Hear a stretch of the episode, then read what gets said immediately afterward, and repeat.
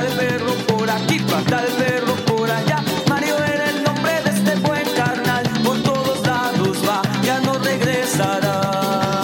De los regalos hermosos que en este programa hemos recibido como colaboración para quedarse todo el año como un magnífico colaborador fue la presencia de Juan Luis R. Pons.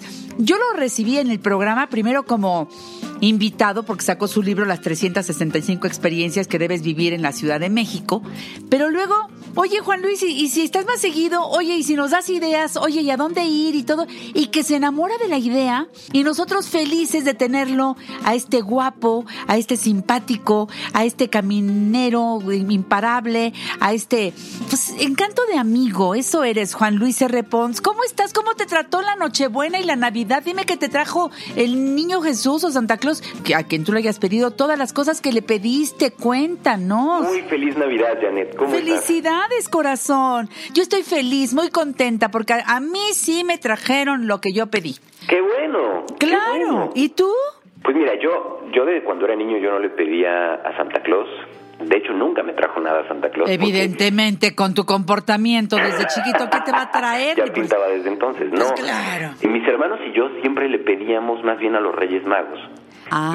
Y, la verdad es que se portaron increíble. Y hasta la fecha, yo, bueno, no hasta la fecha, pero probablemente hasta hace unos, ¿qué será? Como unos 10 años todavía, de pronto llegaban cosas de los Reyes Magos que era algo fantástico, una magia formidable. Pues yo les reclamaría porque deben seguir llegando, porque mientras tengas en tu mente esta estrella que guía a los sabios, porque eran sabios, Así es. entonces esa sabiduría te alcanza y hay mucho que agradecer cada día y, y por supuesto, Juan Luis, yo te abrazo muy fuerte, deseo que se haya sido una linda Navidad, que le hayas podido dar a tu hija también una linda Navidad y que estés ya muy, muy preparado para gozarle a los últimos días que le quedan a este 2019.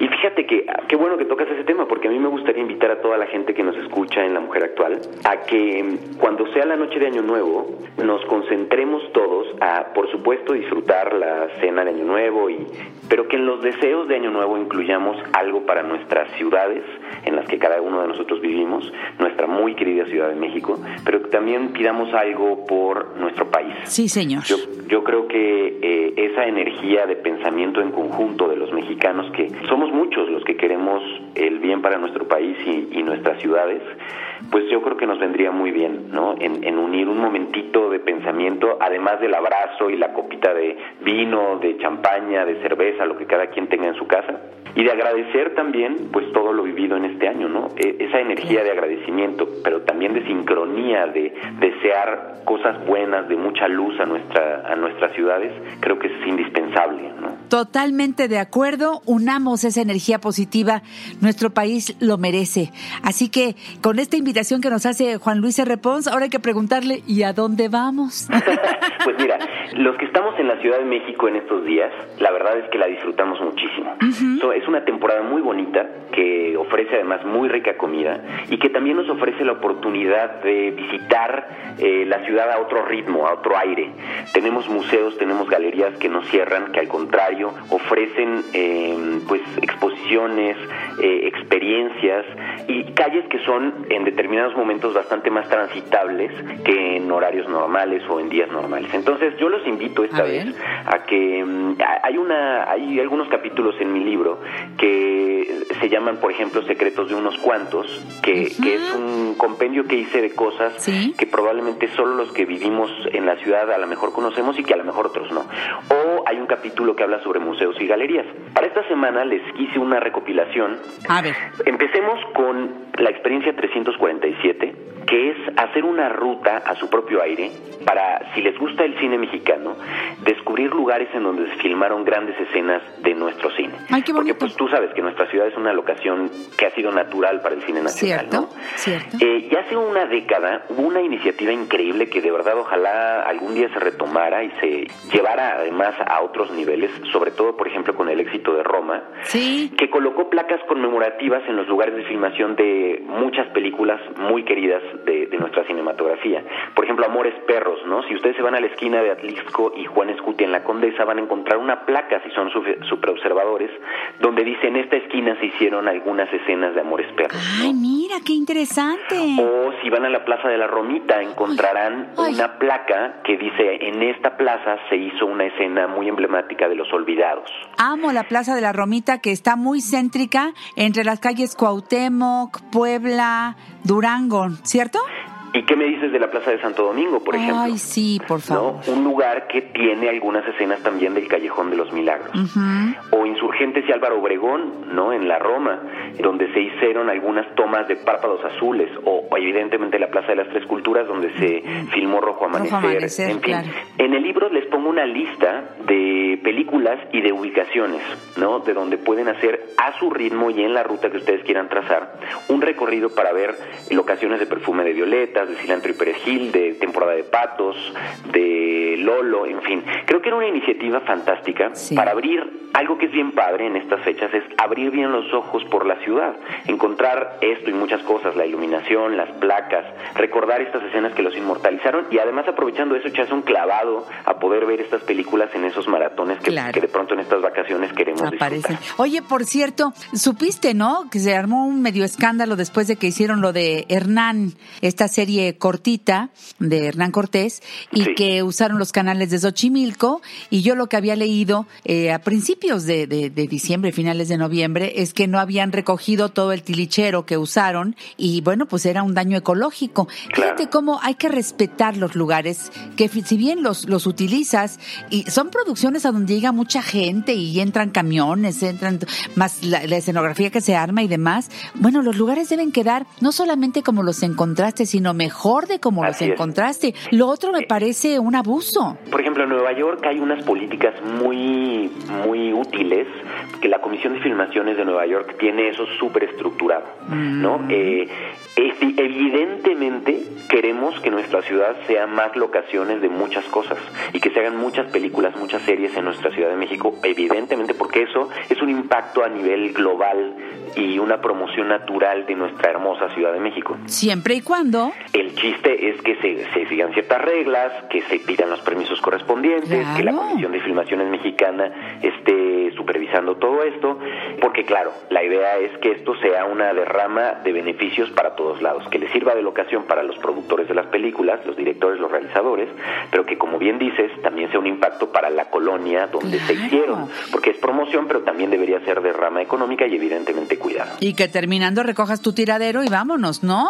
a dejar bonito el lugar, porque pues eso es para que se, se vea en todas partes del mundo. Y vaya que México es rico. En, bueno, Durango, el estado de, de Durango ha sido utilizado para cualquier cantidad de películas. Con sus desiertos hermosos. sí. no, por supuesto. Entonces, bueno, esa es una de las recomendaciones que les hago esta semana. Ahora, eh, uno de los museos que de pronto sabemos que es una joya en nuestra ciudad, pero que de pronto dices, bueno, ahí está, y no lo pelas tanto, es el, el Tamayo, ¿no? Ay, claro. Es un museo que además eh, pues te ofrece arte moderno, contemporáneo, pero mucha gente que lo, que, que lo visita de pronto se salta a su restaurante.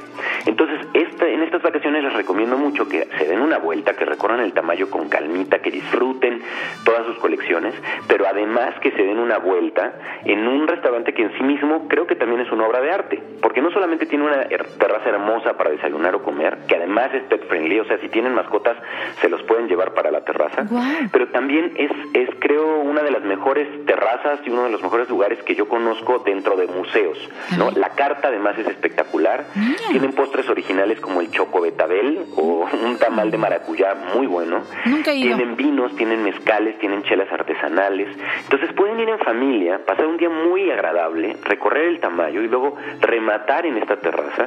Eh, hay, una, hay un tip que les doy, fíjense en la vajilla donde les sirven, porque la encargaron en el taller experimental de cerámica Díaz de Cosío, que es una joya de nuestra ciudad, un, un, secreto impresionante que está en Coyoacán, y que esta, esta familia de ceramistas ha hecho las vajillas de muchísimos restaurantes de alta cocina y está en Coyoacán y es otra experiencia que está en mi libro, ¿no? Entonces pueden tener como una, no sé, creo que una experiencia 360, ¿no? Comer en una vajilla que es está hecha eh, con mucho cuidado y con mucho amor chilango, en un, en una, eh, con un menú que está hecho con todo cuidado también, y disfrutar uno de los museos más hermosos que tiene nuestra ciudad. El Rufino Tamayo.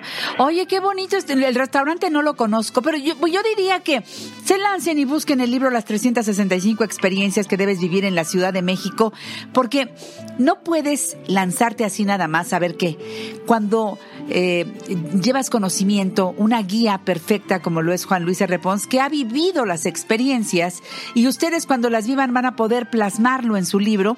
Bueno, pues esto sí ya se convierte en, en algo que se nos antoja a todos. Yo quiero que te sigan, eh, Juan Luis R. Y que ahora con todas estas ideas nos digas en dónde estás. Sí, me pueden encontrar por favor en arroba Juan Luis R. Pons, donde Pons es P-O-N-S, y ahí me encuentran tanto en Twitter, si están en Twitter, como en Instagram. Entonces, platiquemos por ahí.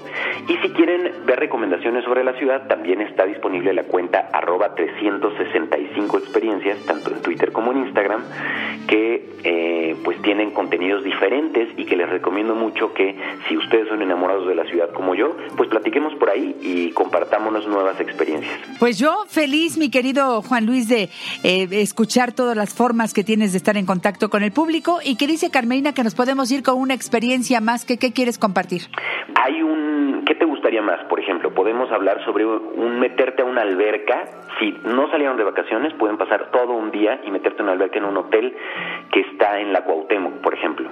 O puedes ir a o descubrir el lado divertido de la economía en el MIDE que si ustedes no han ido a ese museo, mucha gente no lo conoce y me sorprende, es el Museo Interactivo de Economía que está en el centro, en la calle de Tacuba 17, y que tú dirías, bueno, a ver, voy a ir a un museo de economía, te vas a sorprender de lo increíble y lo entretenido que está en la ciudad, o, por ejemplo, pueden ir a ver cuántos personajes históricos reconocen en un mismo mural, que es la experiencia 212, em, que está, si se van a lanzar a la Alameda, van a encontrar ahí en, en, una de las esquinas el Museo Mural. Sí, sí, sí, sí. Y los reto a que hagan una lista de los personajes históricos que reconocen en esta maravilla de, de mural que fue pintado por Diego Rivera y que originalmente estaba en el lobby del Hotel del Prado. El Prado, claro. Como recordarás, se dañó en el temblor, se cayó básicamente en el temblor del 85. Gracias, Juan Luis. Nos dejas siempre enamorados de nuestra Ciudad de México. Hasta la próxima. Recibe muy bien el año, por favor. Navidad otra vez a todos. Y feliz año, amigo. Nos vemos hasta el siguiente.